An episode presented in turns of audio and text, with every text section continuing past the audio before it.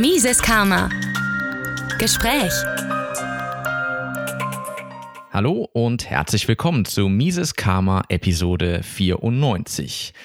Mein heutiger Gast ist Jahrgang 1990. Er kommt aus Münster, ist Unternehmer und YouTuber und sein äh, YouTube-Kanal Blocktrainer verzeichnet aktuell knapp 80.000 Abonnenten. Und somit sage ich herzlich willkommen, Roman Rea. Hi Christian, danke, dass ich da sein darf. Ja, es war ja diesmal eine sehr äh, formlose Einladung per Twitter. Vielen Dank, dass du dir so auch spontan gefolgt bist. Und äh, ja, wir sprechen heute natürlich über Bitcoin. Endlich mal wieder eine Bitcoin-Folge hier bei Mises Karma. Und äh, da gerne darfst du direkt mal den Einstieg machen, nämlich wie bist du denn überhaupt zum Thema Bitcoin gekommen? Ich habe gesehen, du hast ja eigentlich so einen IT-Hintergrund. Ich vermute mal, es wird eher so auf der technischen äh, Basis gewesen sein. Aber ja, wie bist du zu Bitcoin gekommen? Und gerne auch, wie bist du dann auf die österreichische Schule gestoßen? Ja, also zu Bitcoin bin ich vor vielen Jahren eigentlich gekommen, aber gar nicht als Investment oder ähm, wo ich dann wirklich die Vision hinter Bitcoin verstanden hätte, sondern wie du schon sagst, so ein bisschen auf technischer Basis. Ich war eigentlich im äh, Tor-Browser, im Darknet, also The Onion Routing unterwegs und habe dann dort ähm, ja auf diversen Seiten gesehen, dass man da mit einer ganz komischen Währung bezahlen kann. Das war, ich schätze, rund um 2011 oder so. Ich glaube, Bitcoin war bei irgendwo acht Euro oder, oder Dollar. Das habe ich damals gesehen und ich konnte damit überhaupt nichts anfangen. Habe das äh, erst als eine irgendeine Landeswährung von, ich weiß gar nicht mehr welchem Land wahrgenommen und dann gesehen, nee, ist aber auch nicht so ganz komisch und habe mich nur rudimentär damit befasst und ähm, bin dann ein bisschen später irgendwann nochmal auf das Thema gekommen, habe gesehen, da stand Bitcoin bei 80, 90 Dollar. Hab mich dann schon gewundert, okay, ähm, Wert geht hoch. ähm, aber da war ich auch noch relativ jung, da war ich noch eigentlich gar kein Informatiker, halt nur privat und ähm, konnte mit dem Thema noch nicht so viel anfangen. Dann im Zuge meiner Ausbildung irgendwann äh, war das, denke ich mal, so rum um dem Jahr 2013 oder sowas, wo dann auch ähm, diverse Vorfälle waren, wie dieser Typ, der total viele Bitcoin auf einer Platte verloren hatte und ähm, wo dann auch Mount Gox gehackt wurde. Ich glaube, in 2014 war es.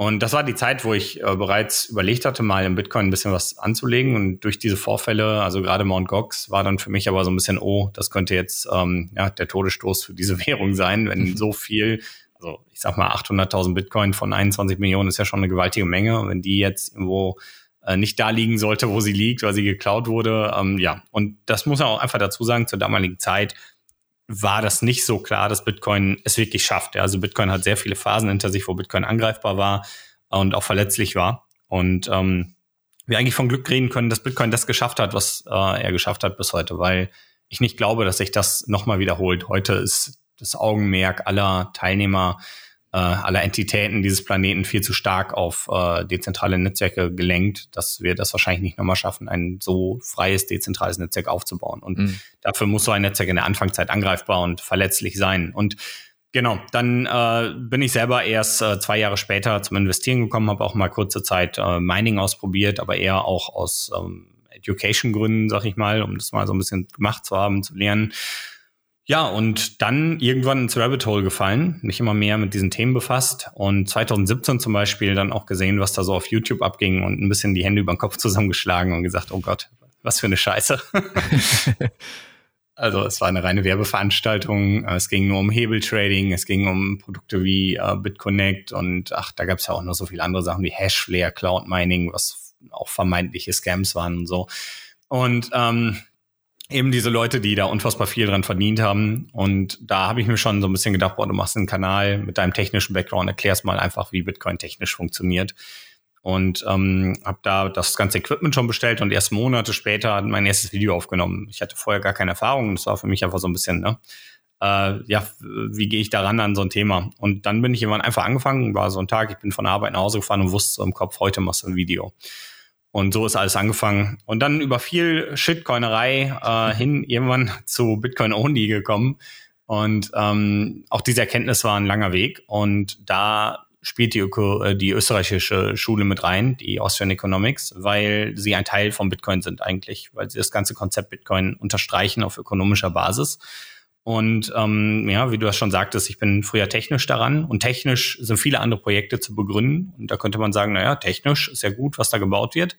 Mhm. Ähm, man muss aber, um Bitcoin zu verstehen, die Technik, die Ökonomie, die Physik, das Sozialleben, alles irgendwie miteinander kombinieren. Und ähm, das habe ich ja erst über die Jahre geschafft, ja, weil ich äh, von meinem, von meiner Kernkompetenz Technik ähm, mir Kompetenzen aus anderen Bereichen aneignen musste, ja. um genau an diesen Punkt zu kommen. Und äh, ja, da gehörte dann auch die österreichische Schule mit zu. Ich bin dort auch kein Profi, würde ich sagen, aber ich habe mittlerweile einiges gesehen, gelesen und gehört darüber, so dass ich ähm, zumindest gut einschätzen kann, was die äh, Vision und die ähm, Idee einer freien Marktwirtschaft ist und dass das vor allem funktioniert, weil wir als Marktteilnehmer durch unsere, ja, durch unser eigenes, äh, unsere eigenen Präferenzen eigentlich immer genau entscheiden, was wir gerade brauchen und auch, ähm, wo der Bedarf an irgendwas ist. Ja, und das war so ein bisschen der Weg, genau.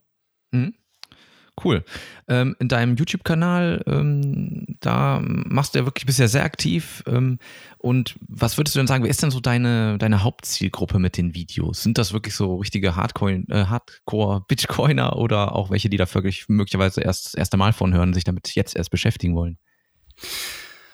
Äh, es kommt darauf an, ähm, wo wir uns zeitlich befinden. Ähm, es ich würde sagen, dass ich vorher schon eher den Deep Dive gemacht habe, ähm, wo ich auch viel Technisches erklärt habe.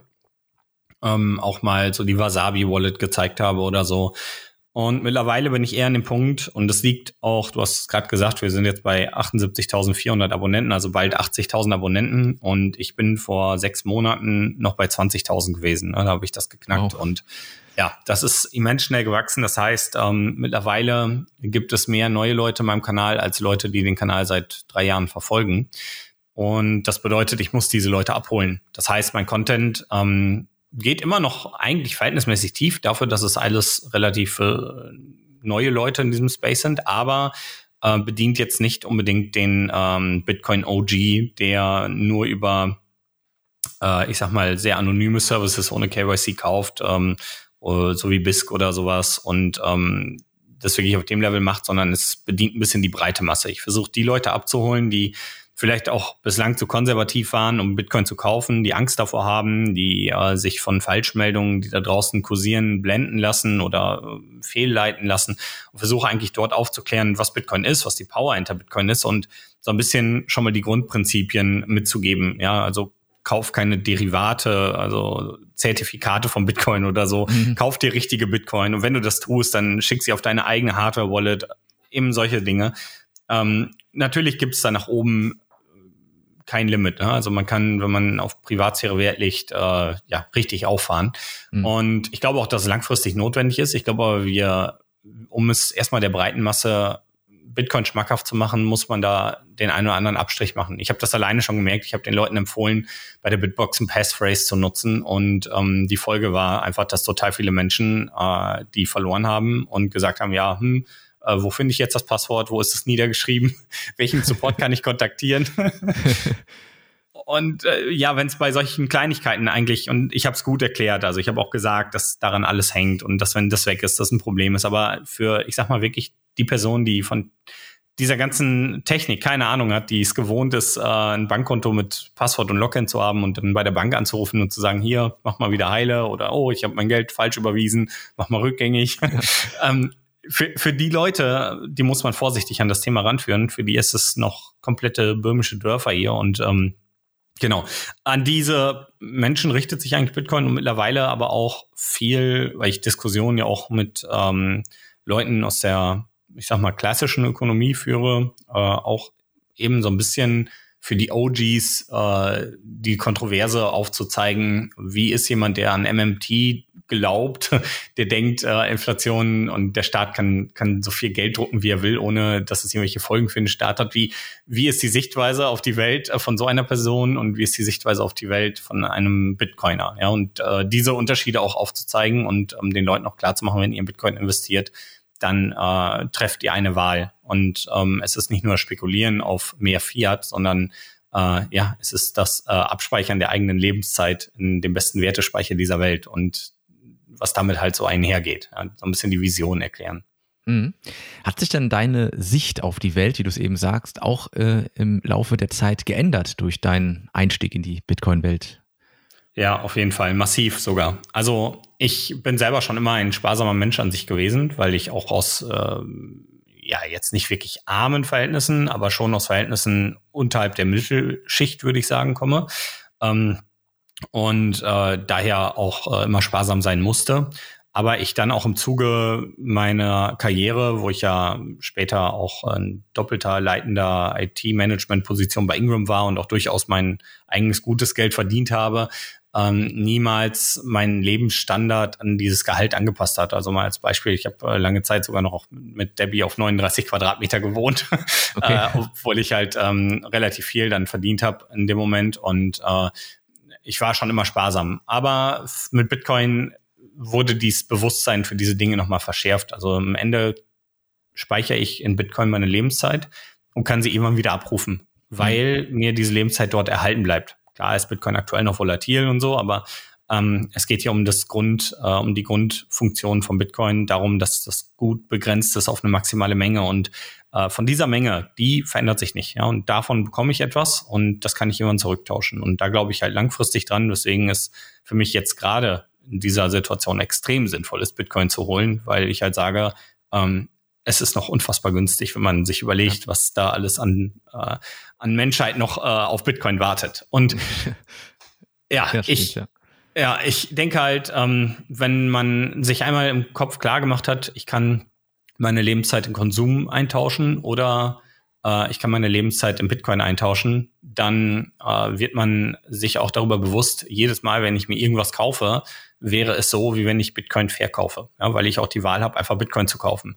Und mhm. ähm, Bitcoin zu verkaufen ist nach meiner Auffassung nach gerade mit das Dümmste, was man tun kann. mhm. Ja, und äh, das ist halt so ein bisschen das, was Bitcoin im eigenen Kopf macht. Äh, die Dinge, die man tut, die man kauft, äh, mehr zu genießen, bewusster wahrzunehmen, weil man sich darüber im Klaren wird, wie wertvoll eigentlich unsere Lebenszeit ist. Ja, und Bitcoin ist Zeit, Zeit ist Geld. Und in diesem Moment, ähm, ja, geht man deutlich bewusster mit Dienstleistungen, mit Produkten um. Man kauft nicht mehr den größten Schrott zu horrenden Preisen. Ich meine, wenn ich jetzt bei McDonalds essen gehe, äh, kostet mich das wahrscheinlich so viel wie ein Premium äh, Rindersteak vom äh, Bauern nebenan. Und das ist eigentlich Wahnsinn, dass ich für Schrott dass viele Menschen für Schrott so viel Geld ausgeben. Und mhm. diese Dinge halt äh, werden einem noch viel, viel klarer in solchen Situationen. Ich muss aber auch dazu sagen, ich bin halt in der Zwischenzeit extrem krank geworden und ähm, das hat auch ein bisschen äh, Einbußen natürlich in meinem Gehalt gehabt, weil ich äh, viel weniger arbeiten konnte.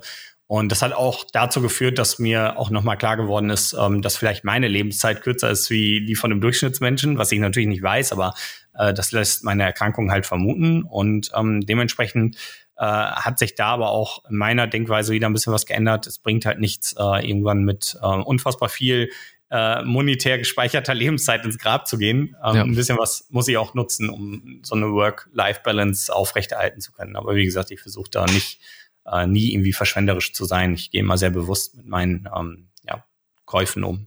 Ja.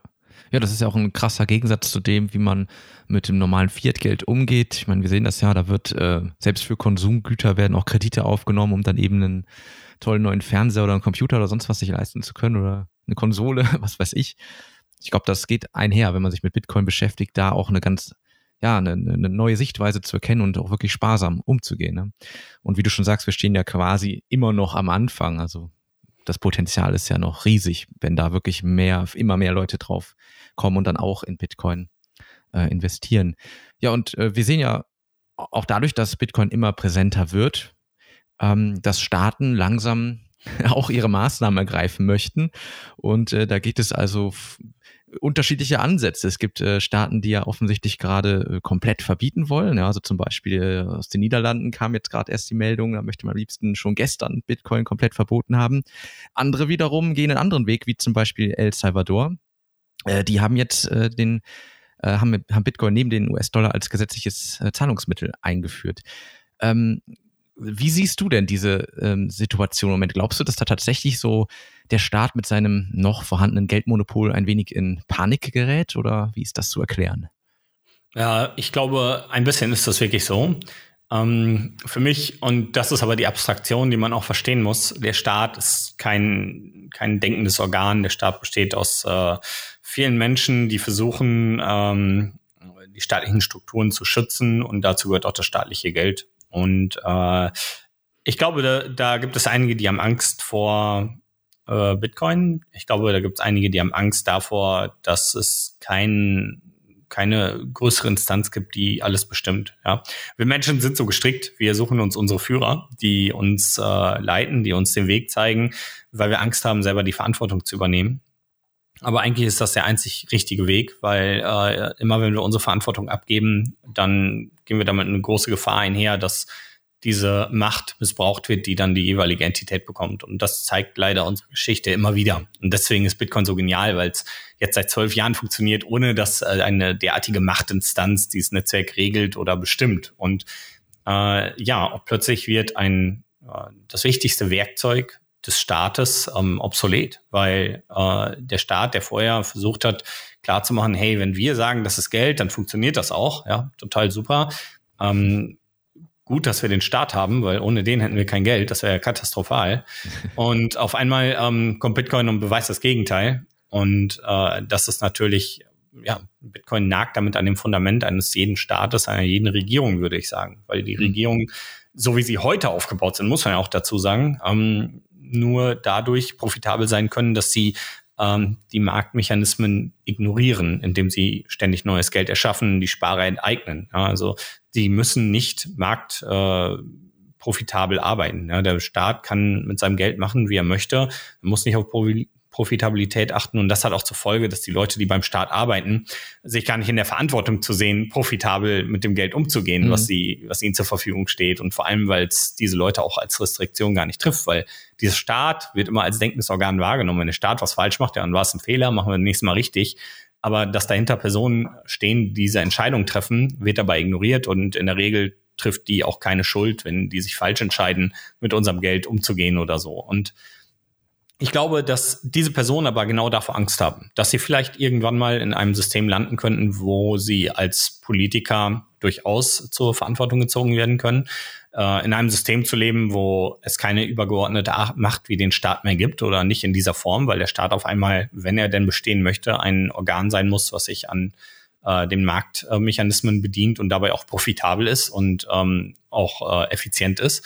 Und dann fängt dieses ganze Weltbild dieser Leute an zu bröckeln. Und ich glaube, dass das für viele nicht vorstellbar ist, dass die es nicht wahrhaben wollen. Und ich glaube, dass daher auch eine Ablehnung, ähm, nicht von allen, aber gerade von den großen Systemen äh, gegen Bitcoin entsteht. Und ähm, ich glaube, dass ein Land wie El Salvador aber hingegen, äh, welches keine eigene Währung hat, sondern die Währung des, äh, der USA nutzt, ähm, den US-Dollar, dass die hingegen ähm, ja schon genau merken, welche Macht eigentlich die USA über dieses Land hat damit. Wir sehen das ja auch mhm. beim Iran. Ne? Dann geht die USA hin und sagt so, ihr spielt jetzt nicht mehr mit unserem Geld, ihr spielt auch nicht mehr mit unserer Kommunikationsplattform, ihr seid jetzt raus. Ähm, ja, das stürzt so ein Land in Katastrophe. Ja, und ja. Äh, El Salvador, äh, wenn man die äh, Überweisungsgebühren dort anschaut, äh, vor allem wenn man das Geld aus dem Land herausschaffen möchte, von über 20 Prozent teilweise, ja, die finden gerade äh, einen effizienteren Weg, äh, ein Geld für sich zu nutzen und oder finden ein effizienteres Geld. Und das ist eben Bitcoin. Und jetzt ist halt die große Frage, ähm, wie vielen Ländern auf dieser Welt geht es äh, ähnlich wie El Salvador und die sagen, naja, wir wollen jetzt Bitcoin lieber als Dollar oder irgendeine andere Fiat-Währung oder vielleicht sogar als die eigene Fiat-Währung. Mhm. Ähm, wobei das, glaube ich, ein Schritt ist, der noch deutlich weiter weg ist. Ähm, aber wie viele Länder sind da, die an die Weltwährung US-Dollar zum Beispiel geknüpft sind und das nicht mehr wollen oder eine Alternative im eigenen Land brauchen zumindest. Und wie viele Länder sind da, die versuchen, sich massiv gegen Bitcoin zu wehren? Ich glaube, am Ende, und das ist nämlich das große Thema, wird es ähm, eine Konfrontation geben. Du wirst eine Währung haben, die äh, in vielen Ländern dieser Welt funktioniert, äh, einheitlich, ähnlich wie der Euro in der Eurozone funktioniert, nur äh, hat man dann auf einmal ein Geld, was eben nicht von einem Staat ausgegeben wird und auf äh, dem halben Globus funktioniert und es gibt große Systeme, die halt mit ihrem Fiat-Geld und MMT ähm, ordentlich neues Geld drucken und äh, ja, ihre Sauereien machen. Und dort ähm, wird vielleicht Bitcoin nicht als Geld funktionieren. Ich denke, als Wertespeicher in gewisser Form trotzdem, äh, weil ich glaube, verbieten kann man es nicht mehr. Mhm. Aber ähm, ich glaube, dass es wirklich als Geld anerkannt wird, das wird dann nicht passieren. Und so wird man äh, sich, denke ich, aber auch ein bisschen abhängen und die eigene Gesellschaft und auch die eigenen Unternehmen ein bisschen abhängen, weil mit Bitcoin ein unfassbar großer Markt aufgemacht wird, an dem, von dem wir uns selber eigentlich zensieren in dem Moment. Und das ist eigentlich das Dümmste, was man als Land tun kann. Ja. Ähm, wahrscheinlich ist es ja auch so, dass einfach erstmal so kleine Länder, die in Anführungsstrichen sich es leisten können, das Experiment mal zu wagen, müssen halt wahrscheinlich so eine Art Vorreiterrolle haben. Ne? Die Frage ist dann, ob dann die Großen wie die USA dann wieder ihre Demokratie exportieren müssen, indem sie dann mit Panzern vielleicht über das äh, Land fahren. Auf der anderen Seite kann man deswegen ja trotzdem nicht das Bitcoin-Netzwerk äh, stoppen. Das wird ja trotzdem existieren. Und, ich ähm, glaube, ja, ich muss aber auch dazu sagen, ich glaube nicht, dass die USA sich massiv gegen diesen Versuch in El Salvador stellen wird. Mhm. Ähm, ich glaube aus folgendem Grund. Es ist schon häufiger versucht worden, ähm, Bitcoin in irgendeiner Form zu verbieten, zu unterbinden oder zu zerstören. Und jeder Versuch ist gescheitert. Und das macht Bitcoin unfassbar stark, weil Bitcoin jedes Mal, wenn so ein Versuch scheitert, beweist, dass es funktioniert. Ja. Zum Beispiel haben wir in Nigeria ähnliche, eine ähnliche Situation wie in El Salvador und die Menschen nutzen dort Bitcoin als Zahlungsmittel und die Zahlen sind stetig steigend und das obwohl die Regierung dort Bitcoin verboten hat. und das zeigt, wie sinnlos so ein Verbot ist. Ähm, in diesen Ländern. Und selbst wenn die USA jetzt versucht, in El Salvador Druck auszuüben und es kein offizielles Zahlungsmittel ist, werden die Menschen dort Bitcoin nutzen können, wenn sie das möchten. Und äh, das wird schwierig für die USA, jeden einzelnen Menschen daran zu hindern, Bitcoin zu nutzen. Das wird quasi ja. nicht möglich sein. Und Bitcoin wird beweisen, dass äh, selbst in einem verhältnismäßig kleinen Land wie El Salvador ähm, sich Bitcoin gegen die Übermacht USA stemmt und äh, mit Bravour sich gegen jede Regel, jede äh, exportierte Demokratie, wie du es genannt hast, äh, stemmen kann, wehren kann. Und das wird eigentlich nur nochmal beweisen, wie genial Bitcoin ist. Und ich glaube, dass es auch äh, den meisten Ländern bewusst ist, dass jeder Angriff auf Bitcoin, der nicht glückt, und es ist sehr wahrscheinlich, dass er nicht glückt, Bitcoins äh, Use Case eigentlich nochmal erhärtet, nochmal beweist, wie genial mhm. dieses Konstrukt ist. Und ähm, ich denke, dass dieses Bewusstsein auch dazu führt, dass wir da keine härteren äh, Verbote oder ähm, Restriktionen gegen El Salvador durch die USA sehen werden. Ja. Ähm, man sagt ja immer so schön als Motto bei Bitcoin, äh, sei deine eigene Bank. Und damit einher geht ja dann einfach auch eine neue Art äh, Verantwortung zu übernehmen, was die meisten ja bisher nicht hatten, ja, sondern einfach eben ja die Partei gewählt haben, die sie gerade für gut empfinden und sozusagen die Verantwortung alle vier Jahre abgegeben haben. Und das kann ja wirklich auch ein Bewusstseinswandel sein, wenn man erstmal feststellt, ah, jetzt habe ich hier auf diesem wichtigen Gebiet des Geldes sozusagen auf einmal die eigene Verantwortung. Ja, wo kann ich denn dann noch überall Verantwortung übernehmen? Ja, wo brauche ich dann vielleicht die Politik auch nicht? Ne? Das kann ja wirklich ähm, ja, der Start einer Revolution sein, kann man so sagen. Ähm, nun sind wir jetzt hier in Deutschland und auch hier liest man jetzt äh, über ja, Pläne der Bundesregierung. Da schreibt man jetzt vom, von der äh, Kryptowerte-Transferverordnung zum Beispiel. Äh, und hier argumentiert man dann, dass man natürlich die Geldwäsche und Terrorismusfinanzierung unterbinden möchte und somit also eine Auskunft, äh, Auskunftspflicht für Transaktionen einführen möchte. Ähm, was glaubst du, inwiefern wird das ähm, einen Einfluss nehmen können? Und ist das nicht auch etwas, was eigentlich letztlich dann nur in Anführungsstrichen die, die Dienstleister betrifft, die eben eine Plattform anbieten, wo ich dann eben äh, handeln kann, aber die, im Grunde genommen kann es ja nicht sozusagen, wenn ich mich selber darum kümmere und äh, zum Beispiel Bitcoin verdiene und nichts eintausche, wird es sehr schwierig, das auch hier zu verbieten oder zu regulieren. Ja, also erstmal, ich finde diese Verordnung sehr gefährlich, das, was da gewünscht wird. Und eigentlich ähm, ist das auch nur noch ein Tropfen, äh, das fast jetzt vielleicht so ein bisschen zum Überlaufen bringt, weil eigentlich haben wir schon fast überall KYC und AML und ähm, diese ganzen mhm. Probleme auch, die damit einhergehen. Nicht zuletzt zum Beispiel durch den Ledger-Hack, aber auch in 2019.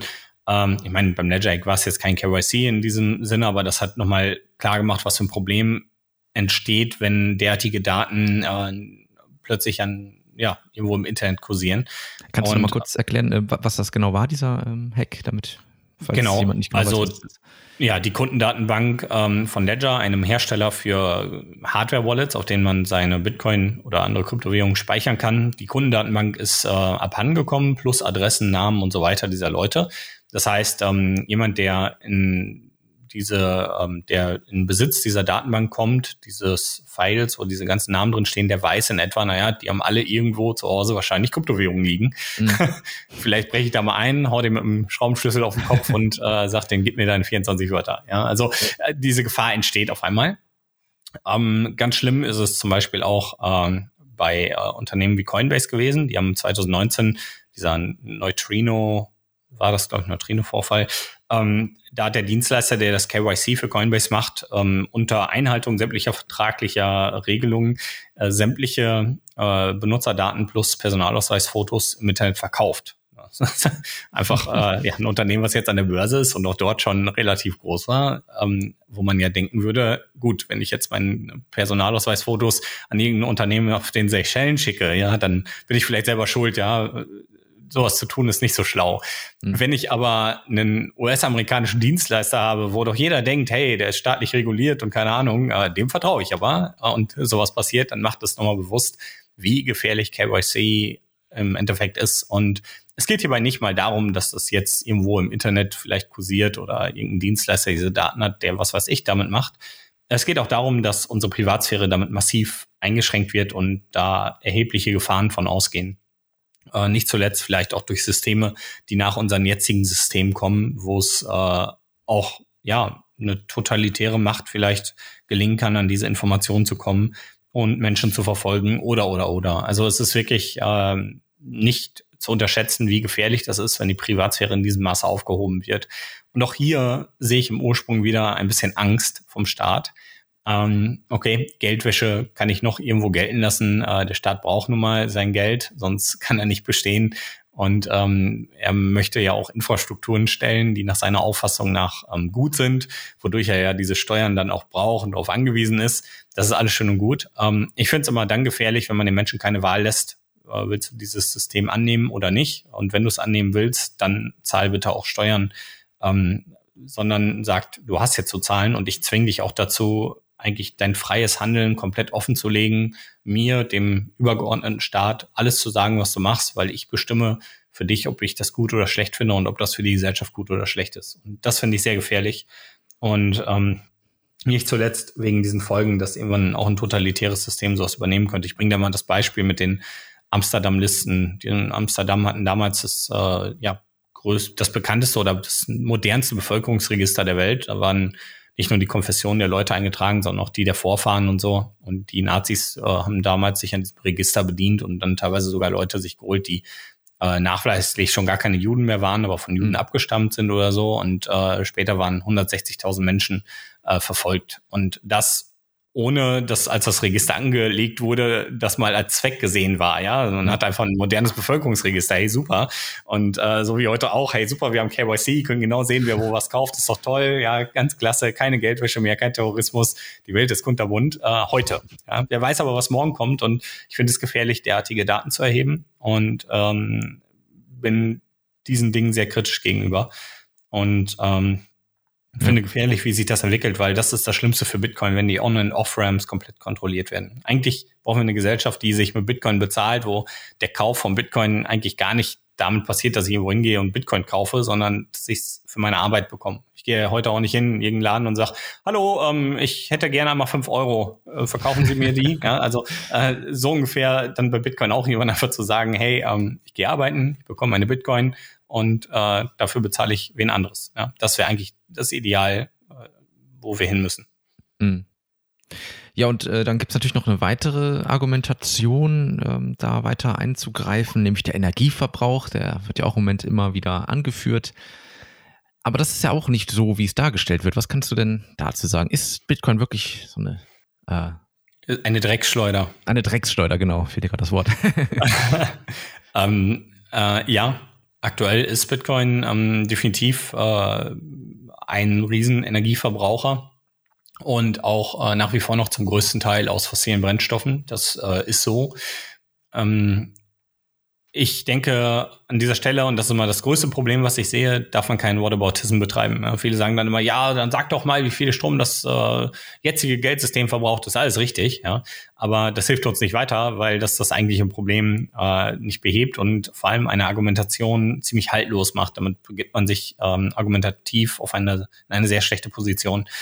Das Beste ist eigentlich zu zeigen, was Bitcoin langfristig für Auswirkungen auf unseren Energieverbrauch und auf die Art und Weise hat, wie wir Energie äh, schöpfen. Und ähm, hier zeigt Bitcoin nämlich, dass es äh, zunehmend aus erneuerbarer Energie erschaffen wird. Und mittlerweile zu 39 Prozent, was meiner Meinung nach schon ein sehr hoher Anteil des Netzwerks ist. Viele argumentieren dann damit, dass sie sagen, ja, aber diese erneuerbare Energie hätte man ja besser an Stelle XY nutzen können. Also ähm, wenn ich jetzt irgendwie in einer Stadt bin und mein äh, Tesla mit erneuerbarer Energie tanke, dann fehlt diese vielleicht in irgendeinem Haushalt für einen Kühlschrank. Also äh, ist das mit zweierlei Maß gemessen und der Kühlschrank muss jetzt mit ähm, Kohlekraft aufgefangen werden, Kohlekraftenergie, also hat man eigentlich nichts gewonnen. Und das ist allerdings bei Bitcoin ein bisschen anders. Ich kann Bitcoin überall betreiben, also Mining überall betreiben. Ich bin nicht an eine Lokalität gebunden und ähm, ich kann dort erneuerbare Energien nutzen, wo es keine Abnehmer gibt. Und ich kann vor allem erneuerbare Energie nutzen, die überproduziert wird, die in Form von äh, ja, Überproduktion sonst wieder an die Umwelt abgegeben werden müsste und wodurch ein Betreiber quasi nichts verdient, sondern eigentlich sogar einen Verlust macht, weil er hat ja den Betrieb zu bezahlen, Verschleiß der Teile, wie auch immer, und gewinnt daraus keine Energie, die er irgendwo in monetäres Gut umwandeln kann. Und auch das kann Bitcoin, ja, dass man dann an diesen Stellen hingeht und sagt, hey, ich stelle dann meiner hin und immer wenn du überproduzierst, nehme ich dir deinen Strom zu spottbilligen Preisen ab, aber immerhin verdienst du was daran, machst keinen Verlust. Mhm. Und ich bin effizienter wie jeder, der einen fossilen Brennstoff nutzt. Und diesen Trend sieht man zunehmend. Man sieht sogar mittlerweile Unternehmen, die sich ähm, genau deswegen äh, überlegen, erneuerbare Energien aufzubauen, äh, weil ihnen das Business Model auf einmal weniger risikohaft erscheint und weil sie sagen, ähm, ich kann das mit Bitcoin äh, auffangen, wenn ich äh, mal eine Flautephase oder sowas habe. Und Bitcoin fördert eigentlich sogar die Erstellung neuer ähm, erneuerbarer Energiequellen und ähm, ja, macht diese eigentlich viel effizienter. Und ja, da gibt es mit Sicherheit auch noch fünf weitere ähm, Diskutierpunkte, über die man da sprechen kann, äh, wie dass man jetzt die überproduzierte Energie in Wasserstoff speichern könnte oder oder oder. Mhm. Wir müssen aber mal auch uns vom Kopf davon lösen, dass ähm, die Welt, äh, so wie wir sie kennen, hier in der westlichen Welt, äh, sehr kunterbunt ist und die andere Planetenhälfte nicht so aussieht. Und dort äh, bin ich nicht in der Lage, mal eben als äh, Person oder als Dorf mir einen Miner zu leisten, äh, als Kollektiv und das dahin zu stellen und irgendwie das Dorf mitzufinanzieren aus erneuerbarer Energie, die da steht. Ähm, also das kann ich tun, aber ich kann vielleicht nicht hingehen und äh, in irgendeiner Form eine Wasserstoffanlage oder sowas bauen. Ja, das ist einfach eine ganz andere Größenordnung. Und ich bin eigentlich überall relativ flexibel äh, auf diesem Planeten in der Lage, äh, Bitcoin mit erneuerbarer Energie zu befeuern und auch vielleicht noch aus der Abwärme was Gutes zu machen, wie eine Wohnung zu heizen oder oder oder. Ne? Also, es gibt ganz viele Konzepte und Möglichkeiten. Und ich glaube auch nicht, dass das alles die Antwort schlechthin ist, sondern dass es Antworten sind, äh, ein paar, die im Gesamtbild gesehen werden müssen und wo man tatsächlich sagen muss, hey, das entwickelt sich aber alles eher in eine positive Richtung als in eine, wo Bitcoin in Zukunft ähm, das Ding ist, was unsere Meere zum Kochen bringt und diesen Planeten zerstört, sondern ganz im Gegenteil. Ich denke auch hier und auch wenn das nicht direkt mit Energie zu tun hat, muss man aber auch sehen, was eine deflationäre Währung für diesen Planeten bedeuten würde. So wie ich das eingangs erklärt habe, wie das für mich ist, dass ich viel bewusster einkaufe, viel mehr spare und ähm, auch damit viel Energie an anderer Stelle eingespart wird, aber auch Umweltverschmutzung und vielleicht schlechte Arbeitsbedingungen und diese ganzen Effekte auch dem Energieverbrauch äh, gegenüberstellen muss. Und das sind halt solche Dinge, die sind mir leider vor allem in der öffentlichen Berichterstattung, auch in politischen Debatten äh, nicht nur viel zu selten erwähnt, sondern eigentlich quasi nie erwähnt. Und das finde ich so unfair. Ja? Wir können darüber reden, Bitcoin verbraucht viel Energie. Wir können darüber reden, dass wir dafür Lösungen brauchen, ähm, wie der Energieverbrauch besser wird. Aber wir sollten bei diesen Debatten nicht vergessen, was Bitcoin schon an positiven Dingen mit sich bringt und äh, die mit in diese Debatten einbringen. Ja? Und äh, ja, keiner hinterfragt, wie viel Strom Google verbraucht, weil es ja voll toll, dass wir den ganzen Tag googeln können. Ähm, ja, ist richtig ne? Mhm. und ähm, ist auch okay, aber ich meine, wir haben ja hier jetzt einfach ein, ein, ein Netzwerk, was eben dezentral ist und nicht reguliert wird. Und hier werden wir auch einfach sehen, sozusagen, da können wir auch die österreichische Schule wieder reinbringen. Äh, man wird ja einfach versuchen, jetzt die möglichst effekt, also die effizienteste Art und Weise zu finden, um Bitcoin zu meinen. Das wird vermutlich einfach automatisch so passieren, ja. Und da ist man auch dann bestrebt, Lösungen zu finden, um ja möglichst ähm, mit wenig äh, Energieverbrauch das meiste rauszuholen. Ne? Ähm, das äh, finde ich auch eine spannende Entwicklung, ja, da mal zu sehen, da ist eben keiner, der sagt, so, das muss jetzt aber so und so gemacht werden, sondern die Lösungen werden halt kommen. Das war ja auch so lustig mit Elon Musk, der meinte, er könnte das äh, mit seiner tollen äh, mit seinen tollen Gesprächen um, bewirken, dass er den Minern sagt, hey, benutzt mal bitte erneuerbare Energien. Tatsächlich hat der überhaupt gar keinen Einfluss eigentlich darauf, vielleicht auf ein paar, okay, aber Ähm, eigentlich äh, wird am anderen Ende der Welt der Miner nicht sagen, ach ja, wenn der Elon das sagt, dann benutze ich jetzt eine andere Energiequelle als die, ja. die gerade für mich am effizientesten ist. Aber tatsächlich, wie du sagst, und das ist ja so genau, äh, so genial, äh, wird Bitcoin sich äh, durch Marktmechanismen irgendwann zunehmend an erneuerbaren Energien bedienen. Und das macht das Konzept ja so cool. Wir brauchen auch hier kein, äh, keine übermächtige Gesetzesinstanz, die dieses Gesetz durchdrückt, sondern es passiert automatisch. Ja. Ja, du sprichst gerade Elon Musk an. Ähm, der ist ja auch ein bisschen bekannt geworden in letzter Zeit durch seine, ich sag mal, Twitter-Eskapaden oder seine, ja, seine Tweets, die er rausgehauen hat, ähm, scheinbar einen Einfluss zu nehmen auf die Kursentwicklung. Und da schreibt dann die Wirtschaftswoche zum Beispiel, das wäre der Kryptodirigent. Ich habe jetzt so ein bisschen das Gefühl, dass das äh, langsam abebbt, dass das gar nicht mehr so einen Einfluss hat. Wie, wie nimmst du das wahr? Ja, ich glaube, es ist gut, dass er das getan hat. Ähm, es wird auch hier wieder beweisen, dass äh, jemand wie Elon Musk nicht in der Macht ist, irgendwas an Bitcoins Verlauf zu ändern. Ja, temporär kurz kann sein Tweet mal das Netzwerk leicht erschüttern, aber ähm, je häufiger sowas vorkommt, desto mehr wird den Leuten bewusst, ja, eigentlich hat's auf Bitcoin gar keine Auswirkungen. Eigentlich ist völlig egal. Ja. Elon Musk wird jetzt vielleicht Bitcoin gerade nicht für seine Autos akzeptieren. Ähm, ja, okay. Außer jetzt in Zukunft in El Salvador. äh, und auch da sieht man dann, ja, äh, was hat der eigentlich für eine Macht über Bitcoin? Ja, gar keine, ja. Und äh, das beweist er damit. Und äh, wenn man vielleicht äh, sehr pro Elon ist, dann kann man ihm das vielleicht sogar das, äh, er das vorhätte auslegen oder so. Ja, er wollte nur zeigen, wie egal das ist, dass selbst er als reichster Mensch der Welt oder was auch immer er jetzt ist, ähm, keinen Einfluss auf Bitcoin hat. Aber Genau, ich glaube, auf kurz über lang wird das immer weniger sein, wie du schon sagst, das ebbt ab. Und das wird dann auch in Zukunft beim nächsten Tech-Milliardär immer kleinere Auswirkungen haben, wenn äh, jemand wie diese Leute etwas über Bitcoin sagen, negativ oder positiv. Ja, das sei dazu gesagt, wir brauchen ja auch nicht künstlich irgendwie einen Hype, der äh, eigentlich dazu führt, dass die Leute sich gar nicht an Bitcoin bedienen wegen den Grundeigenschaften, sondern weil sie irgendwie aufgeputscht sind, weil das sind auch die Leute, die schnell wieder rausgehen. Ja, mhm. Das brauchen wir auch nicht. Wir brauchen Leute, die Bitcoin verstehen und für sich als äh, besten Wertespeicher der Welt ähm, erkennen. Ja, darum geht's ja eigentlich. Ja. Ähm, lass uns doch mal ein bisschen schauen, was im Moment sich überhaupt tut in der Bitcoin-Welt. Jetzt äh, gab es ja zuletzt ähm, die, den Softfork oder der jetzt ansteht, Taproot. Vielleicht kannst du mal ein bisschen erzählen, was hat es denn damit auf sich überhaupt? Was ist Taproot? Genau, Taproot ähm, bezeichnet man ein Update, was jetzt seit 2018 entwickelt wird. Das ist vorgestellt worden von äh, Gregory Maxwell, dem damaligen CTO von Blockstream. Und ähm, Taproot umfasst eigentlich mehrere Updates, unter anderem zum Beispiel auch die Schnorr-Signaturen.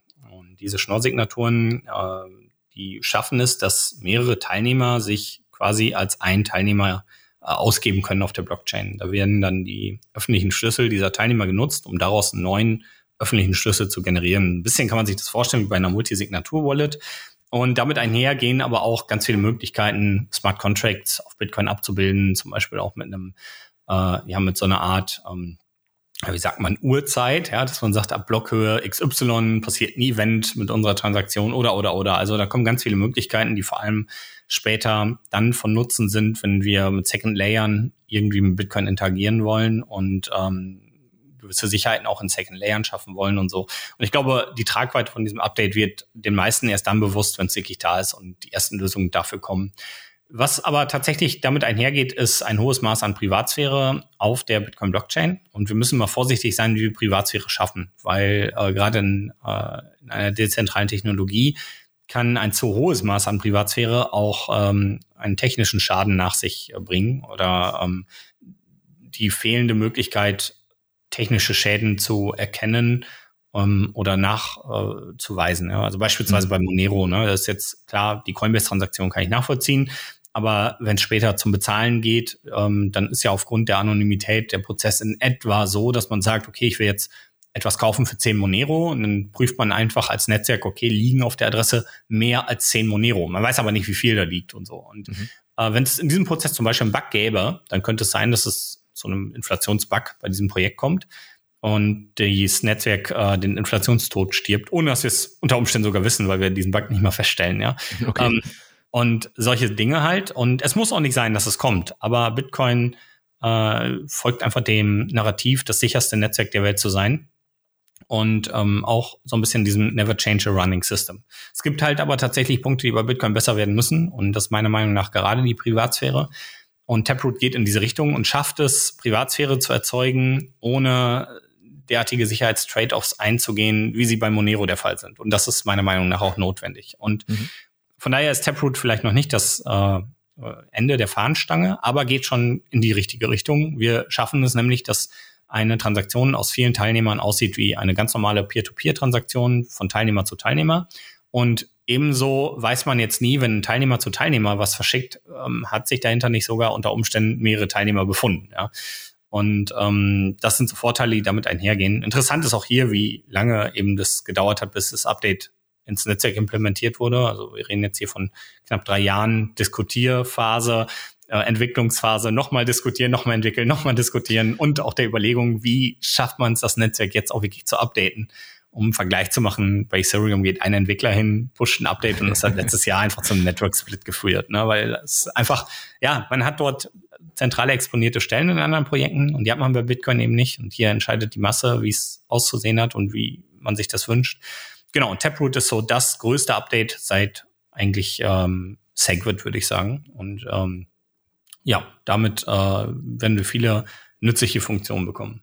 Super. Ja, und was ja auch interessant ist, was ich jetzt auch schon das eine oder andere Mal benutzt habe, ist das Lightning-Netzwerk. Ähm, das geht ja jetzt wirklich, wenn ich darüber eine, eine Zahlung erhalte, das geht ja rasend schnell. Und das war ja immer so ein Kritikpunkt, der auch teilweise heute noch aufgegriffen wird, so nach dem Motto, ja, mit Bitcoin, das dauert alles viel zu lange und da kann man doch nie mal seinen Kaffee kaufen und so. Ähm, aber das ist ja hier jetzt sozusagen auf einem anderen Layer findet das statt und das geht in einer rasenden Geschwindigkeit. Das ist ja sozusagen genau das, was wir, ja, was man braucht, um im Alltag auch mit Bitcoin zahlen zu können. Ähm, vielleicht kannst du dazu auch noch ein bisschen was erzählen. Genau, wie du schon gesagt hast, ist ein äh, Netzwerk auf dem Bitcoin-Netzwerk. Im Endeffekt passiert Folgendes. Zwei Teilnehmer gehen hin und machen eine Multisignatur-Transaktion, eröffnen quasi damit den Channel. Also in Bitcoin ist es einfach nur eine Transaktion, die da liegt. Und solange die auf dieser Multisig-Wallet liegt, dann äh, ist der Channel offen in Lightning. Und die Teilnehmer können mit dem, was sie von ihrer Seite da reingegeben haben, äh, im neuen Netzwerk Lightning Transaktionen austauschen. Dabei ähm, ist das Ganze ein Peer-to-Peer-Netzwerk und eine Peer-to-Peer-Masche, wenn man so will, ein bisschen wie das Internet, ähm, wo die Pakete von Knotenpunkt zu Knotenpunkt springen. Und äh, bei Lightning ist es eben das Geld, was dann von Knotenpunkt zu Knotenpunkt springt. Wobei aber nicht wirklich der ursprüngliche Wert quasi transferiert wird, äh, sondern also der wird immer nur zum nächsten Teilnehmer geschoben, sondern dann äh, der Wert des nächsten Channels auch wieder nur verschoben wird. Also es ist eigentlich mhm. immer so ein bisschen ein Weitergeben von dem, was man vorher schon mal irgendwann eröffnet hatte. Ist ein bisschen abstrakt. und äh, das ist auch vielleicht das große Problem bei Lightning. Es ist sehr, sehr kompliziert für den Anfang, aber bietet die Möglichkeit, dass wenn Lightning erstmal in seiner Infrastruktur steht, wenn die Channels gut gefüllt sind, wenn die Channels auf beiden Seiten gut gefüllt sind, dann ähm, erlaubt es uns, ein Zahlungsnetzwerk zu haben, wo man vielleicht einfach offene Channels hat, wo man über Zahlungskanäle von der Gegenseite immer mal wieder was auf seine Seite bekommt und dann auch, wenn man was ausgibt, wieder rausgibt auf die andere Seite. Und man muss eigentlich nur schaffen, dass es hier äh, mit den ganzen Teilnehmern, die zu dir verbunden sind, immer so, eine, so ein Gleichgewicht gibt quasi. Mhm. Und das muss man ehrlich sagen, ist in diesem Stadium, wo wir jetzt sind, eigentlich eher was für die, die ein bisschen experimentieren wollen, die sich mit der Technik auskennen, die Lust haben, äh, das alles zu machen. Aber langfristig, und das muss man halt so ein bisschen auch als Endanwender heutzutage verstehen, ist es so, dass wir ein Zahlungsnetzwerk bekommen, von dem wir irgendwann nicht mal mehr so direkt wissen, wie das überhaupt funktioniert. Also die ja. breite Masse, ja, also die technischen Personen auf jeden Fall, die Informatiker werden es wissen, ähm, aber die breite Masse nicht. Ne? Und wenn ich damals zum Beispiel in der Anfangszeit eine E-Mail verschicken wollte, dann habe ich erstmal einen heiden programmiertechnischen Aufwand gehabt, um eine einzige Mail rauszuschicken. Heutzutage ist das was, was äh, jeder jede Person ohne Probleme, auch ohne Fachkenntnis, einfach so macht. Ja, dann geht an ihr Handy, zack, E-Mail raus, bam, verschickt. Und im Hintergrund passieren Dinge, die sind mindestens genauso kompliziert wie das Lightning Network. Ja, und äh, das ist nämlich etwas, was ich immer wieder höre. Ja, das ist alles viel zu kompliziert. Ja, nein, ist es nicht. Ja, ihr braucht es irgendwann gar nicht verstehen. Ihr werdet irgendwann einfach äh, wahrscheinlich, ohne dass ihr es wisst, einen Knoten haben, einen Knotenpunkt sein, äh, selber Keys haben. Äh, am Ende seid ihr wahrscheinlich nur noch eine digitale ID. Es wird kein Personalausweis geben. Es wird wahrscheinlich durch sowas ersetzt sein und an eure digitale ID sind eure Werte im Lightning-Netzwerk geknüpft und irgendwie so äh, kann ich mir vorstellen, wird es irgendwann ablaufen. Und dann kann man Bitcoin über dieses Peer-to-Peer-Netzwerk ähm, und übrigens mit Privacy by Default ähm, blitzschnell verschicken. Und ja, wir sind weit weg von diesem Punkt. Das sollte man dazu sagen. Aber es geht in diese Richtung. Und ich denke, äh, dass das auch die Vision ist von allen Menschen, die an Lightning mitentwickeln und dort Lösungen bauen und Lösungen finden wollen für durchaus auch noch Probleme, die es da aktuell gibt, äh, Flut-and-Loot-Attacken oder so. Also da gibt es tatsächlich auch noch ein paar Sachen, äh, wo man sagen würde, hey, es ist einfach noch nicht in diesem Maße Production ready, dass man es auf die weitere Masse loslassen sollte aktuell. Ja. ja. Ja, wie du schon sagst, irgendwann kommt der Zeitpunkt, das ist ja auch äh, beim, auch wenn wir jetzt mit, mit Fiat-Geld äh, hantieren, dann wissen wir auch nicht genau, was am Hintergrund passiert. Ja, und dann nutze ich vielleicht PayPal oder was auch immer und äh, da ist dann irgendein, da passiert ja auch ganz viel im Hintergrund. Das muss ich einfach gar nicht wissen als als Endanwender. Ähm, und ich meine, ich habe jetzt bin jetzt auch nicht so tief drin in der Technik, wie du das bist. Ich habe das jetzt auch meine Lightning-Transaktion einfach nur über eine über eine App quasi gemacht. Ich habe diese Phoenix-App für Android installiert und dann konnte ich da meine Invoice schreiben und dann habe ich da meine ersten Sets erhalten. Also das fand ich halt schon das war schon relativ einfach, das auf diesem Wege zu machen. Aber auf jeden Fall äh, eine spannende Entwicklung. Da ähm, äh, ja, werden wir mal ein Auge drauf halten. ja, dann ähm, würde ich erstmal sagen, vielen Dank für den ganzen Input, Roman. Ähm, war super spannend. Ähm, erzähl doch mal noch ein bisschen, was äh, ist denn beim Blocktrainer aktuell noch geplant? Was steht denn da für dieses Jahr noch so an an spannenden Videos oder sonstigen Projekten? Ja, allgemein ähm, sind wir ein Kanal, der ja versucht, fundamentale Informationen rund um das Thema Bitcoin zu geben, aber auch aktuelle Thematiken aufgreift. Und ich glaube, was halt gerade so ein bisschen äh, diskutierwürdig ist oder wo es auch an Aufklärung bedarf, ist, wie du schon sagtest, die ganzen regulatorischen Entwicklungen, die da passieren und ähm, ja, was man da alles sieht. Ansonsten glaube ich, dass dieses Jahr tatsächlich noch einiges mit Lightning kommt. Ich denke, dass ähm, große, also große Börsen haben es ja bereits vor einiger Zeit angekündigt, wie Kraken äh, Lightning zu bringen. Und ich glaube, äh, sofern die Netzwerkgebühren bei Bitcoin höher werden, besteht auch der Bedarf an Lightning. Und ich glaube, dass das auch ein Treiber für diese Technologie sein kann und äh, wahrscheinlich auch wird.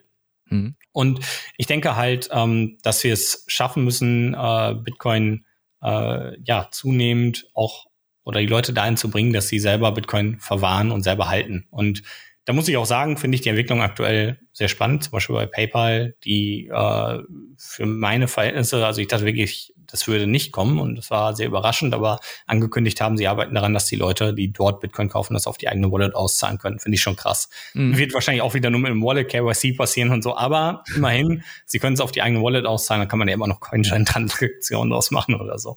Aber mhm. ja, es ist schon ähm, alles sehr spannend und man muss noch ein bisschen sagen, äh, ich habe jetzt, also wir haben ein Festival zum Beispiel geplant oder ein Event, ja, und da sind wir gerade bei, das machen wir zusammen mit äh, ein paar anderen also solche Dinge kommen. Und ansonsten ist es ja so, dass Bitcoin stetige Entwicklung ist. Also wir planen jetzt so alles, was so fundamentale Informationen zu Bitcoin angeht, ist eigentlich da bei uns, auch auf unserer Seite. Im Wissensbereich kann man sich einlesen. Äh, zu den meisten Themen habe ich auch Videos gemacht und ähm, von daher werde ich äh, vor allem immer darauf reagieren, was bei Bitcoin so passiert. Wenn jetzt zum Beispiel das Taproot-Update kommt, wie die Leute ihre Full Notes updaten, da habe ich auch einige Videos gezeigt, ähm, wie man sich so eine Note selber erstellt, zum Beispiel in Raspberry Blitz oder auch Umbrel. Und ähm, ja, wie man das so sich für Taproot ready macht. Äh, das Update soll dieses Jahr noch kommen im November und solche Dinge halt. Aber ja, das ist immer schwer vorherzusagen, weil Bitcoin nun mal ähm, kein statisches Projekt ist, sondern sich weiterentwickelt. Und danach richten wir natürlich auch so ein bisschen unsere Inhalte aus. Ne? Klar. Super. Ja, und wenn die äh, Hörer jetzt äh, vielleicht noch nicht deinen Kanal abonniert haben, äh, dann findet man wahrscheinlich die beste Anlaufstelle auch einfach auf deiner Website oder das ist blocktrainer.de, ist das richtig? Genau. Ja, ne? Okay. Werde ich auch nochmal verlinken.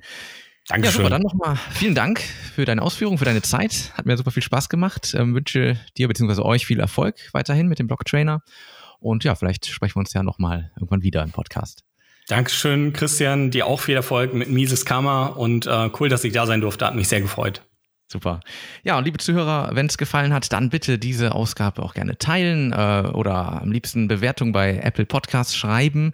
Ähm, da würde ich mich sehr darüber freuen. Und ja, in diesem Sinne sage ich bis zum nächsten Mal. Tschüss. Tschüss. Mises Karma, der freiheitliche Podcast. Auf Spotify, Deezer, iTunes und YouTube sowie unter miseskarma.de. Liebe Podcasthörer, wenn Ihnen diese Ausgabe gefallen hat, helfen Sie doch dabei, Mises Karma noch bekannter zu machen. Teilen Sie diese Episode in sozialen Netzwerken. Erzählen Sie Ihren Freunden und Bekannten davon. Hinterlassen Sie einen Daumen nach oben auf YouTube oder schreiben Sie eine Bewertung auf iTunes. Jede noch so kleine Interaktion hilft dabei, den Podcast zu verbreiten. Anregungen und Kritik können Sie über das Kontaktformular auf miseskarma.de einreichen. Vielen Dank!